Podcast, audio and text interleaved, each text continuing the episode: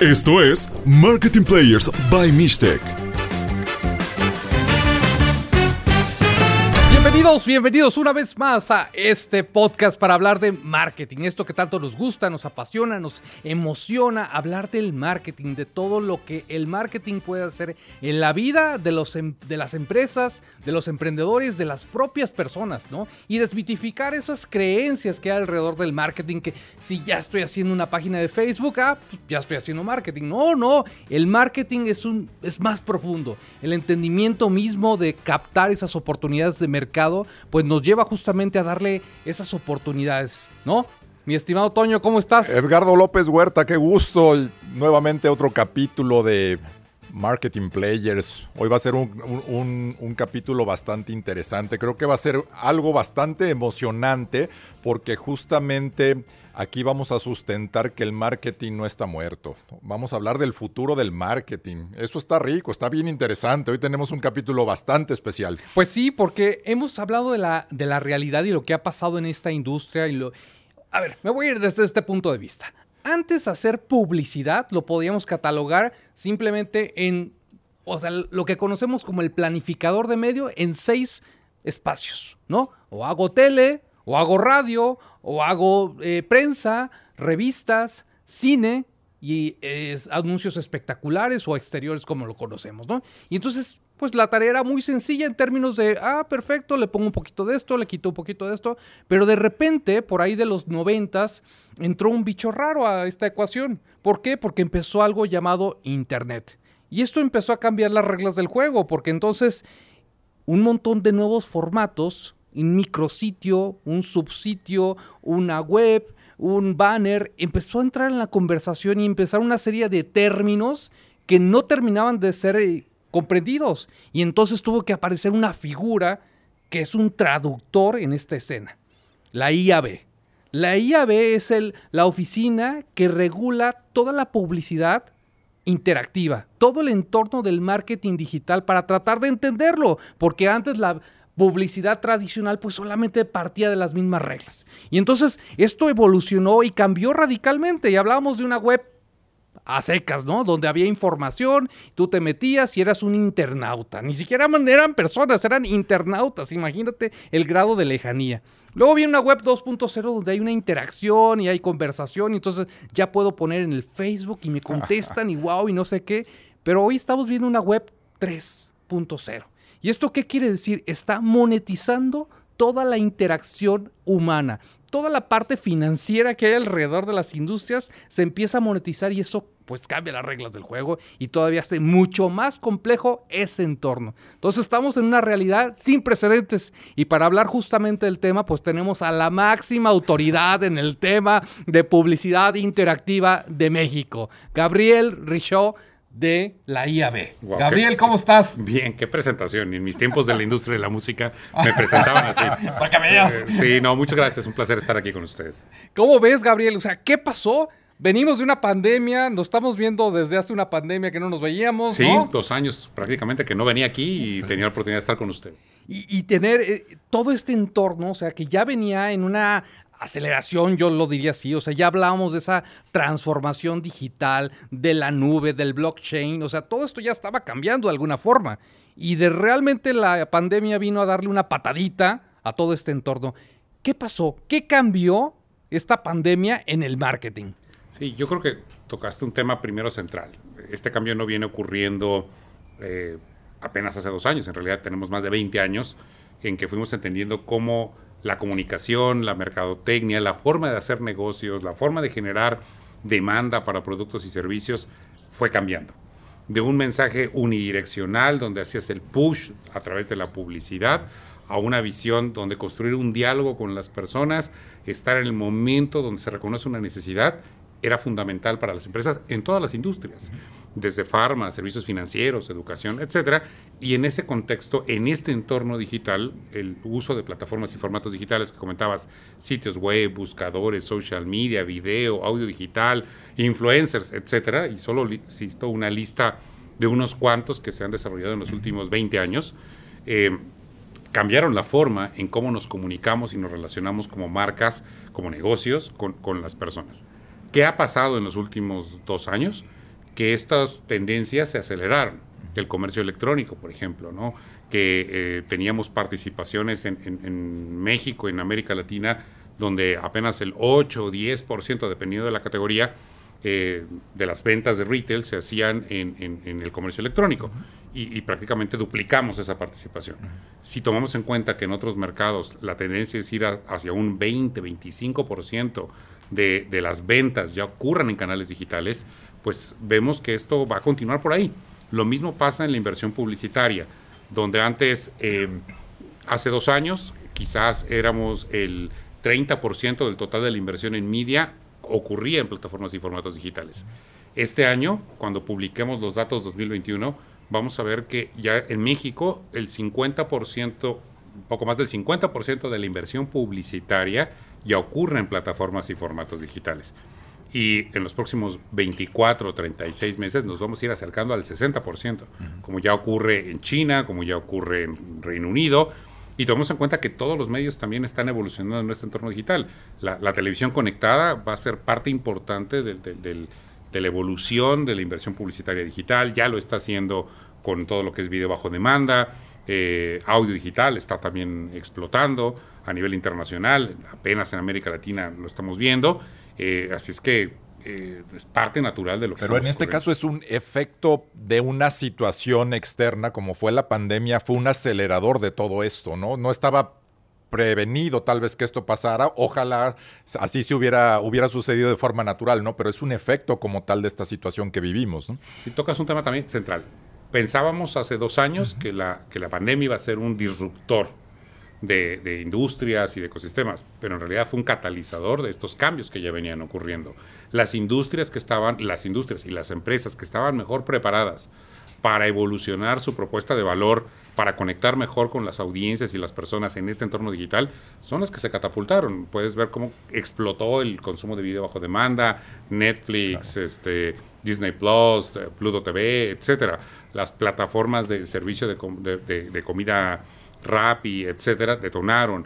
Los unicornios que se han desarrollado en 14 meses en América, en, los últimos 18 meses en América Latina, Kavak, etcétera, detonaron en este entorno digital. Y fíjate que algo, algo interesante para esta comunidad de empresarios, de emprendedores que existen aquí, es bien interesante que empiecen a conectar justamente todas estas situaciones que se están viviendo, desde los espacios físicos, todo ese efecto que se tuvo de tener que trabajar en casa, tal vez de ahorrarse oficinas o de no buscar oficinas tan grandes, tan elegantes, todo el mundo se tiene que adaptar con este efecto.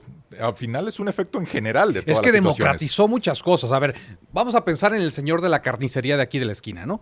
O sea, pues a lo mejor para él era totalmente impensable tener una página web donde pudiera tener comercio electrónico. Pero ¿qué pasó? La, la realidad es que el entorno, al no poder salir de casa, pues se vio la necesidad de, como pudo, habilitar algo para decir aquí estoy, aquí existo, aquí hagan su pedido. Y entonces eso, insisto, aceleró un proceso natural, democratizó eso que parecía que solamente era de las grandes empresas. Y es una gran lección, porque yo creo que para ese emprendedor que nos está escuchando el día de hoy, el poder entrar en un entorno digital, el poder tener un e-commerce se vuelve mucho más fácil. Sí, y, acabas de, de precisamente señalar lo que vivimos en muchos de los pequeños negocios en México desde que entendieron lo importante que era darse de alta en plataformas de mapas, por ejemplo, con mi negocio. Después, crear un canal de mensajería instantánea para poder levantar pedidos y que la persona pudiera llegar a, recogerlos. E, eso significó un cambio importante en sus procesos internos y fue un primer paso de digitalización. Si lo vamos llevando hacia otras empresas que en mayor tamaño requieren y necesitan evolucionar sus negocios en este entorno digital va en todo sentido. Procesos internos, herramientas y esfuerzos de comunicación, gestión de otras herramientas que antes quizás no estaban tan cercanas, como integración de un CRM, eh, gestión de bases de datos, en fin, son temas que, que, hace 48 meses no, no tenía, hace 24 meses no estaban todavía. ¿Y cuál era la, la situación, Gabriel? Antes de la pandemia? O sea, ¿había una resistencia a ese cambio, a invertir, a participar? ¿Era por dudar de los medios o era me espero un poquito hasta que ya exploten o no sé cómo o prefiero no invertir o no meto la tarjeta para utilizar medios electrónicos? ¿Cuál era la barrera en ese momento? Creo que fue una combinación de factores. Es como el teletrabajo. Muchas empresas habían planteado, vamos a hacer home office y había experimentos de un día cada mes, Viernes etcétera. corto, Viernes corto, etcétera. Pero viene la pandemia y no había opción. O sea, la única forma de poder mantener andando la maquinaria económica era en el teletrabajo. Entonces ya no fue opción. Todas las organizaciones tuvieron que, tuvimos que migrar a, a, un esquema de trabajo a distancia. Bueno, lo mismo pasó con otras industrias. Pongo el ejemplo de la industria automotriz. Desde 2018 ya se venía comentando en los estudios de IAB que comprar un auto era algo que un 20% de la población ya estaba dispuesta a hacer completamente en línea.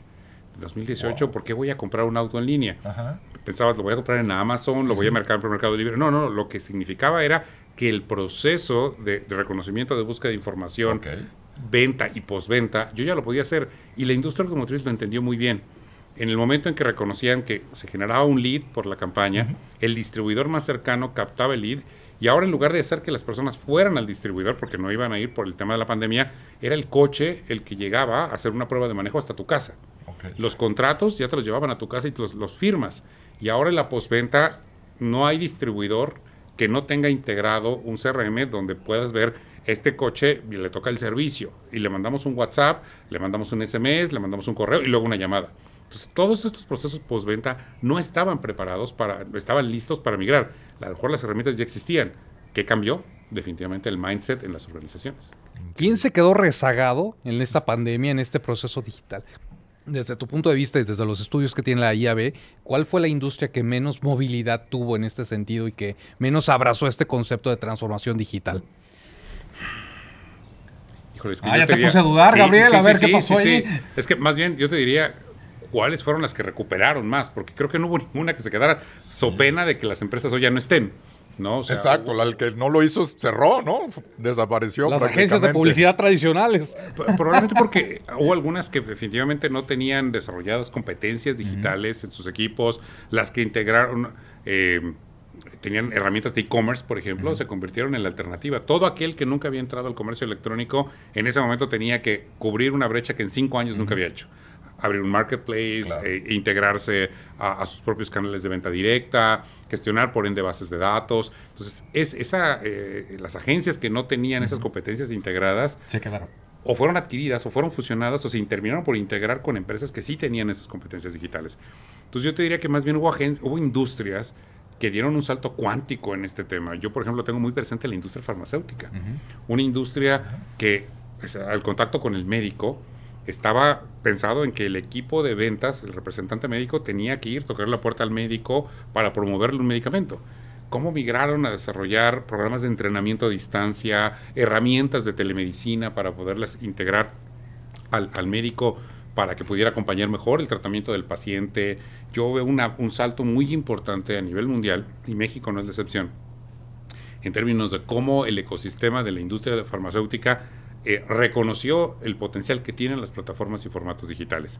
Yo creo que sin duda es uno de los que más dio un salto relevante y los que no lo hicieron, en ese sentido, yo creo que, que ya fueron adquiridos o integrados uh -huh. en otra parte del ecosistema por algún jugador que sí tenía. O murieron, simplemente. Y, y, ahorita estamos hablando justamente del intermediario, ¿no? De esa empresa que se tuvo que transformar, adaptar, invertir sobre todo en, en, en esta situación y volverse más digital, más electrónico pero el consumidor, ¿no? El consumidor que también era el más resistente, el más temeroso, cómo hago una compra electrónica, cómo meto mi, Voy mi tarjeta, tarjeta, una aplicación y se, tú, esto ya cambió de una forma radical y es lo más normal comprar y hoy llegan pedidos todos los días a tu casa este, de todo lo que se pide, ya perdimos el miedo en ese sentido, ¿no? Y se volvió más exigente, te diría que a lo mejor el benchmark que teníamos hace eh, dos años eran pedidos que te podían llegar tres días después, una semana después.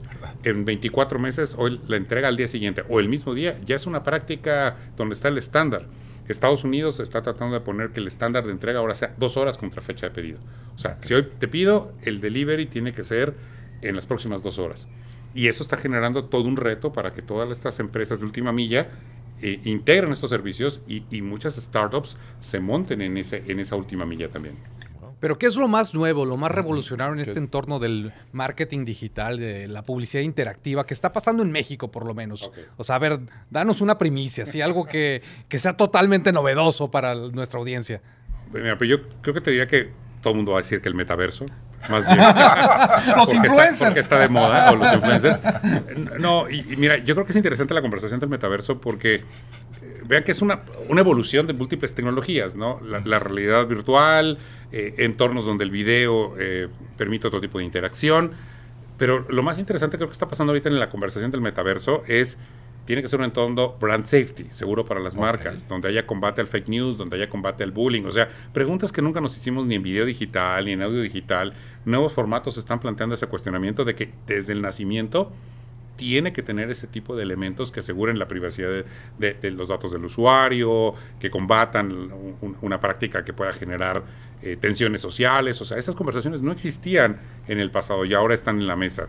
Eh, ¿Dónde creo que está hoy en este momento el, punto más em, sensible eh, en, lo que estamos leyendo? Ni siquiera está en un aspecto que tiene que ver con el último gadget tecnológico. Creo que está más bien en, la lucha por captar, desarrollar y retener al mejor talento en las organizaciones. Ese es el verdadero hito en este momento que estamos viviendo. América Latina en específico tuvo 14 unicornios en los últimos 18 meses. 14. Entonces, 14 unicornios que están necesitando talento. ¿De dónde lo están tomando? Pues de todo el ecosistema, incluyendo marcas, marcas establecidas, ¿no? O sea, eh, la cabeza de la House era la cabeza de una cabeza de marketing en Heineken y ahora está llevando todo el tema de performance, eh, la estrategia de marketing para la House. Este, en fin, solo por mencionarles muchos de los casos que hay de, talento que se está demandando en diferentes disciplinas y que están poniéndole el reto a las organizaciones cómo retengo, desarrollo y, logro potenciar al talento que tengo, cómo logro formar más talento desde la base de la formación eh, desde las universidades eh, y que las empresas tengan esto como una premisa muy importante y sobre todo ahora que vamos a regresar a modelos híbridos de trabajo, ¿no? Claro, y pero este tema de la capacitación, que siempre ha sido un pilar fundamental para las empresas, eh, pero era, era muy básico la forma como se hacía.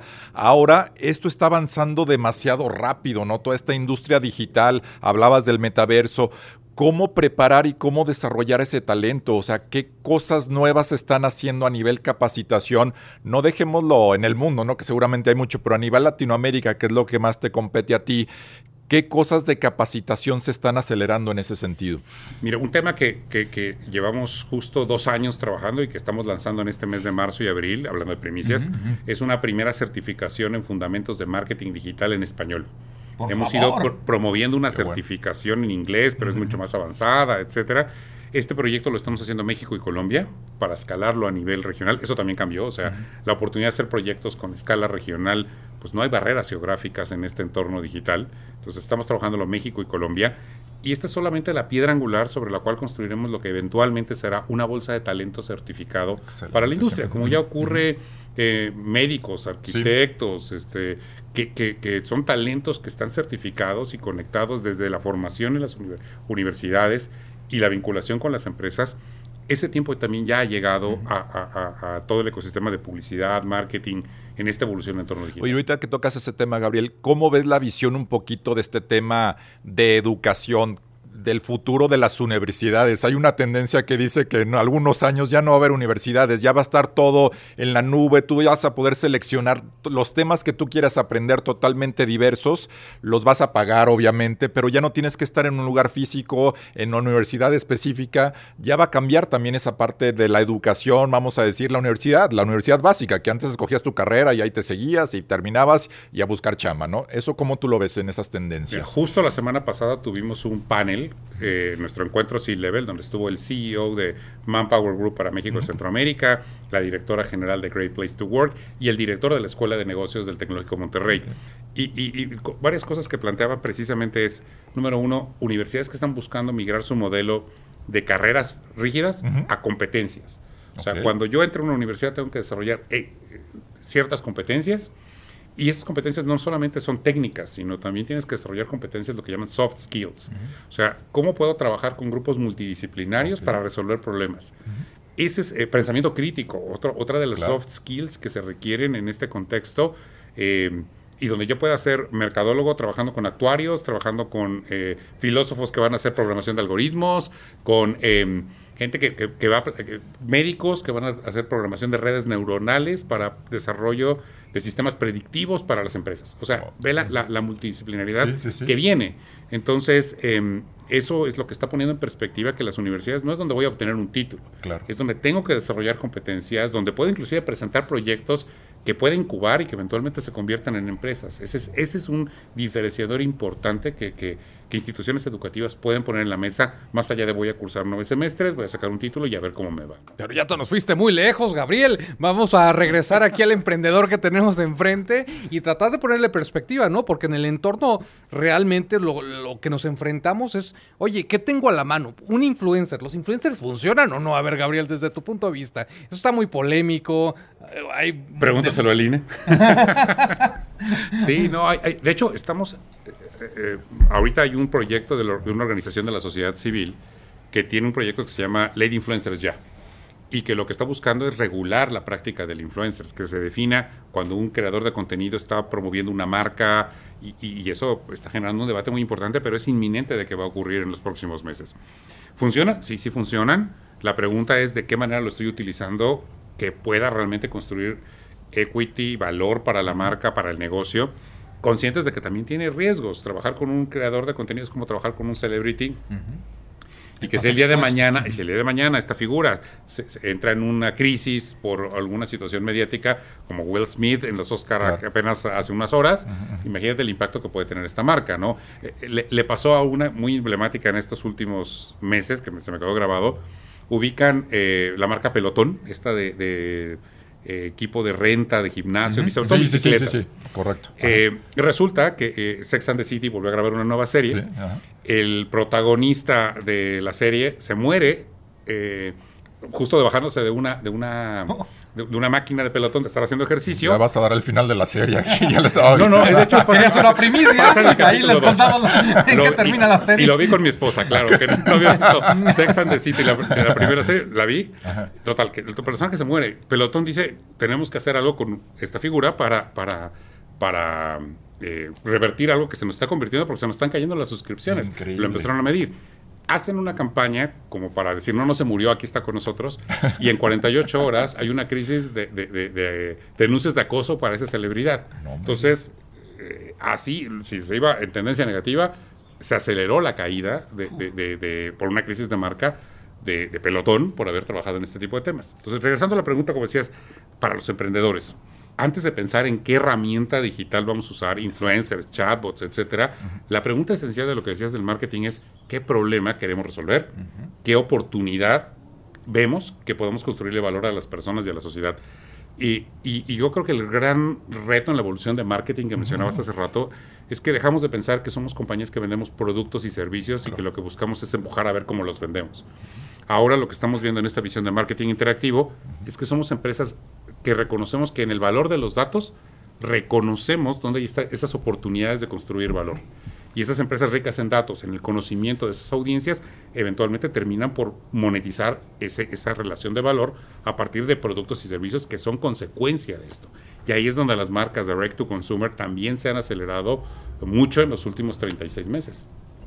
Oye, pero el- ese- volviendo al tema de nuestro emprendedor, quiere empezar a hacer este marketing, ¿no? Y va, hay un pr- primer problema porque necesitan hacer marketing y ya lo dan por default que es digital, ¿no? Y como tú bien dices, tenemos que ver qué problema queremos resolver y si se puede resolver con herramientas digitales, ¿no? Pero en ese entendido, vam- vamos pensando que sí, la solución va por digital. ¿Qué recomendación puedes hacerle en el sentido práctico de en qué se tiene que fijar en un aliado, en un proveedor, en un medio de comunicación para poder garantizar esa oferta de servicio? Estamos en un entorno de falsos gurúes, ¿no? Que hablábamos la semana pasada. Todo mundo dice que sabe, todo mu- te vas a hacer millonario en estos tres pasos mágicos, pero realmente la toma de decisión y el enfrentarte a sacar tu cartera y poner esa lana, pues es delicado, ¿no? Y si caes en malas manos, pues puede ser una muy delicado para tu empresa, para tu negocio, ¿no? Aplica esa pregunta a un médico. ¿Cómo sabes que un médico es un médico profesional? Pues lo mismo ocurre con una agencia, con un partner de servicios digitales, servicios de publicidad digital y marketing interactivo.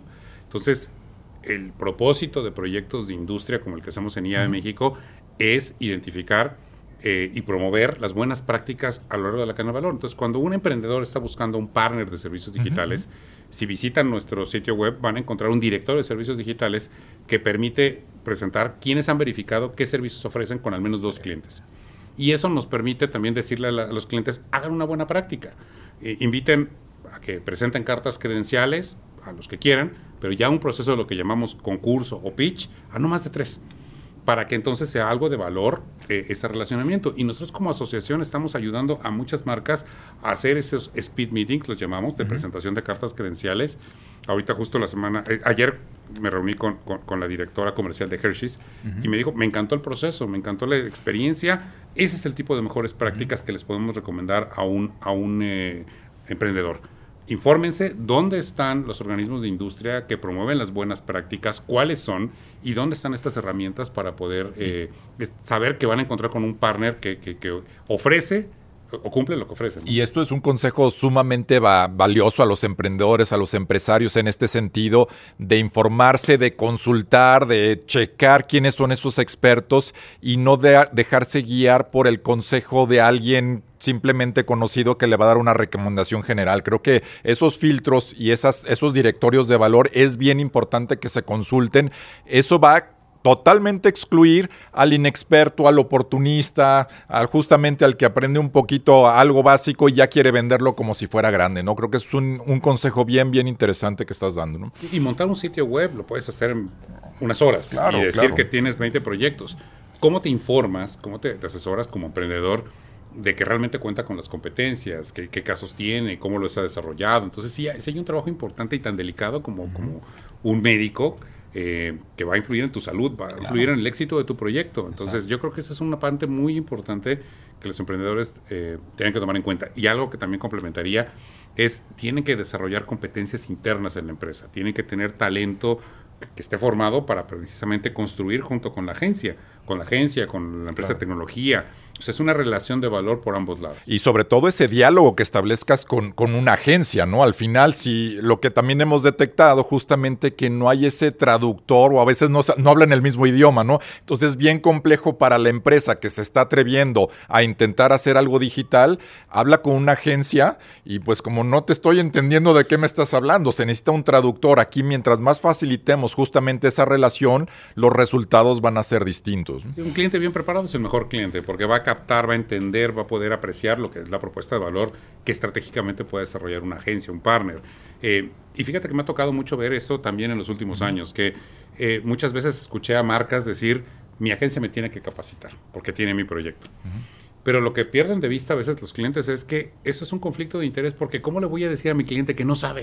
Exacto. Entonces, la obligación de las empresas es desarrollar esas competencias, ese conocimiento interno, acompañarlo por sus áreas de gestión de talento, desarrollar eh, temas como la certificación para que el talento que llegue eh, venga certificado, tenga esas competencias. Entonces, creo que esos son también cambios en las dinámicas que estamos viviendo y, se aceleraron nuevamente en este, en este contexto que estamos viviendo. Y, complementando un poquito en este sentido de, las competencias, de las habilidades, de la capacitación justamente del talento, quisiera hacerte una pregunta referente a, algo que hemos detectado de ese sentido de curiosidad en el marketing que se ha perdido. Y no pongamos ahorita la barrera si es digital o no, esa curiosidad de ver más cosas, de aprender más cosas en el mundo. Hoy está todo disponible, pero también del lado del marketing se ha perdido justamente ese sentido de curiosidad y también del empresario de aprender antes de llegar a una cita, saber qué está pasando, ¿no? Y tener un diálogo un poquito más, con más argumentos, ¿no? Ese sentido de curiosidad también es una de las habilidades que se tienen que reforzar, ¿no?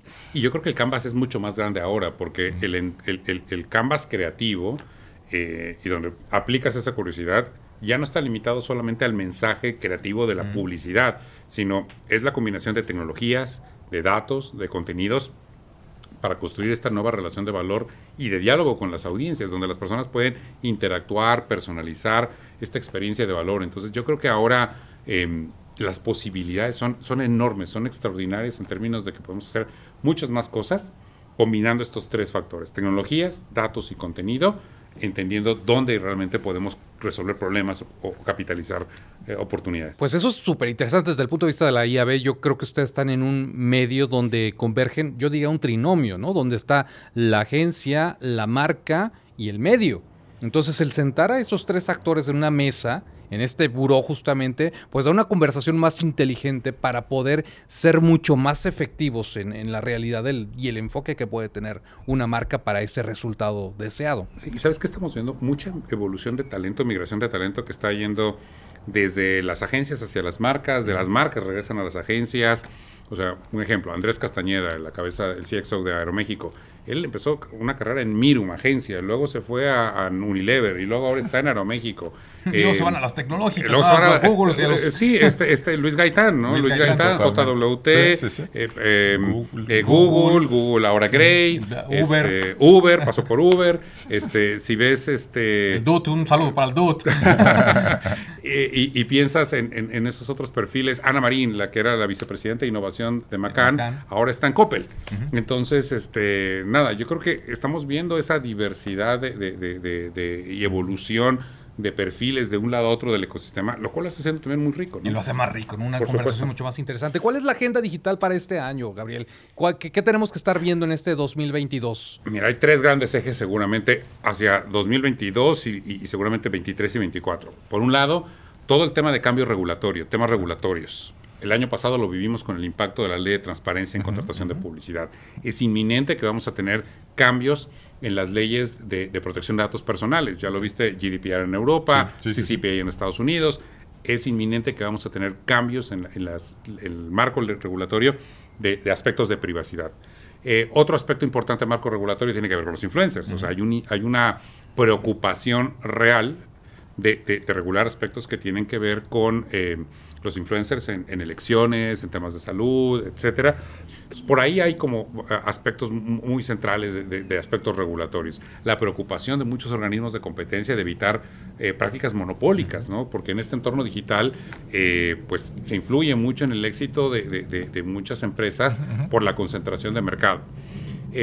hay otros dos aspectos importantes que si quieren podemos ir profundizando en ellos, pero el otro es cambios que tienen que ver tecnológicos en la industria y el tercero, cambios en cómo se está adaptando el ecosistema a estos dos primeros, regulatorio, tecnología y, el ecosistema transformándose en ese sentido. Sí, no, está nada facilito. la realidad es que el decir que hago marketing digital o estoy en este ecosistema, pues no es una cosa de improvisados, es una cosa que realmente requiere conocimiento, tiempo, investigación, vinculación y creo que ahí el rol que juega la IAB es, clave, ¿no? El estar aliado y, el consejo práctico para los emprendedores que nos están escuchando es, estás en ese momento, en esa toma de decisión, en ese punto de inflexión, como decimos acá, acércate a una asociación como la IAB, como la AVE, que justamente buscan tratar de evolucionar las prácticas que hay en este sentido, pedir credenciales de esos aliados con los que quieres trabajar y eso puede ser una gran garantía para el éxito y la efectividad de los resultados, ¿no? Se nos acabó el tiempo. Y me quedé con una buena pregunta. A ver, no, pues pregúntala, Toño. Sí, me voy a ir muy lejos. Toño es la pluma más punzante del marketing. No, bueno, es que quiero aprovechar la visita de Gabriel porque hay algo que no tuvimos una, una respuesta en alguno de los otros capítulos. Me voy a ir muy lejos primero al, tema de metaverso, que yo no le entiendo nada, pero me voy a regresar, porque surgió una inquietud bien interesante con todo este fenómeno de los NFTs y demás, en el marco regulatorio que tú estabas diciendo, cómo parte que se está creando a nivel digital, cómo eso alguien lo puede tomar y lo lleva al mundo físico y lo registra. Al final, ¿de quién es la obra? Pues del que lo está registrando, ¿no? Porque esto vive en digital, pues está en el mundo, está totalmente libre. O sea, un poquito tú has explorado un poquito este tema regulatorio que puede pasar. Yo, creo que es la misma conversación que estamos teniendo, por otro lado, entre, muy similar, a lo que pasa con la banca tradicional y fintech. Que muchas veces han dicho que, las fintech van a superar a la banca tradicional. Y, la banca tradicional se queja de que no está regulado fintech. Yo creo que se complementan. Yo creo que se complementan porque la banca tradicional no llega a muchos nichos que no han sido atendidos donde las fintech sí. Y las fintech están aprovechando tecnologías para poder precisamente cubrir esas necesidades. ¿Cuál es el riesgo? La especulación, el riesgo de lo no regulado, donde ¿qué lo avala? ¿Qué lo avala en el sentido de que no puede haber una mala práctica y que alguien me registre a mí como persona y, haga uso de mi imagen porque fue el primero en registrarla, ¿no? Claro.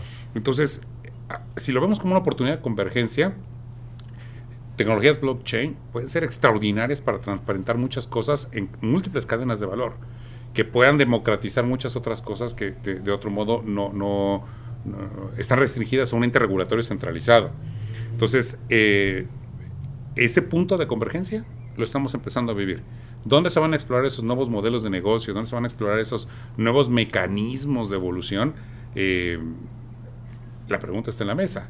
Y, vas a ver dos contrastes de mundo muy diferentes. El mundo centralizado, como lo tiene China regulado por el gobierno, o el mundo abierto, donde eh, eh, no ha, cerrado de wall gardens, donde cada quien se mide como como se mide a sí mismo. Claro, Oye, y fíjate quién te lo está diciendo. Gabriel vivió la transformación de la industria musical porque realmente su background es de Sony Music, ¿no? Y como en un momento donde todo eh, comprábamos estos CDs y era todo el tema de tener todo el contenido físico. ¿Dónde está un CD? ¿Quién carajos compra un CD hoy en día? ¿Qué es un CD? ¿Qué es un CD? A, ver, póngalo ahí en pantalla para que sepan qué es un CD. Bueno, ringtones pagábamos por tener un tono en una canción, ¿se acuerdan? 10 pesos, 20 pesos. y se vendían ringtones. Es verdad. Y, las, descargas. Ojalá. las descargas de música también. ¿Cuánto también pagábamos por descargar una música? y hoy lo que no queremos es que ocupe espacio en un celular o en un dispositivo.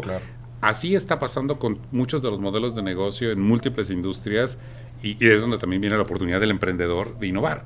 De innovar. Y vuelvo a la perspectiva que decías de entre mejor tengo un partner eh, que lo acompañe en complementar sus competencias, porque el emprendedor eh, puede identificar una oportunidad de negocio buenísima, pero necesita formar un equipo sólido con partners adecuados que le ayuden a potenciar su propuesta de valor.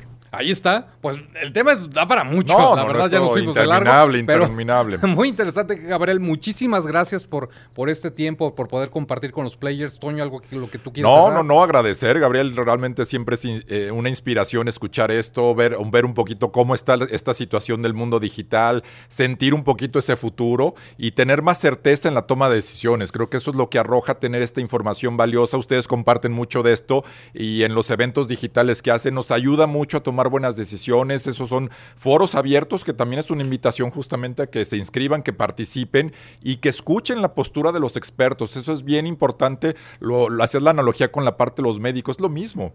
Aliate de expertos. Una frase final, a ver, una frase matona, un pensamiento reflexivo con el que quiera cerrar justamente. Una invitación, más bien. una invitación. Durante el mes de junio vamos a tener la segunda edición de EduLife. Es toda la industria unida para desarrollar competencias digitales. Los contenidos son gratuitos Va a ocurrir durante todo el mes de junio. Son más de 24 cursos, programas de capacitación y masterclass que vamos a tener. Son programas que estamos haciendo eh, desde Google, Meta, Mercado Libre, Amazon, eh, instituciones educativas como el TEC de Monterrey, ISDI, NIDED, etcétera, eh, visítenlo. EduLive es esta plataforma y pueden verlo en el sitio web de www.iabmexico.com. Buenísimo, dejamos el link de la IAB para que consulten, vean toda la información que está disponible ahí, que tiene un montón de, de estudios súper valiosos. Muchísimas gracias, players. Hasta la próxima.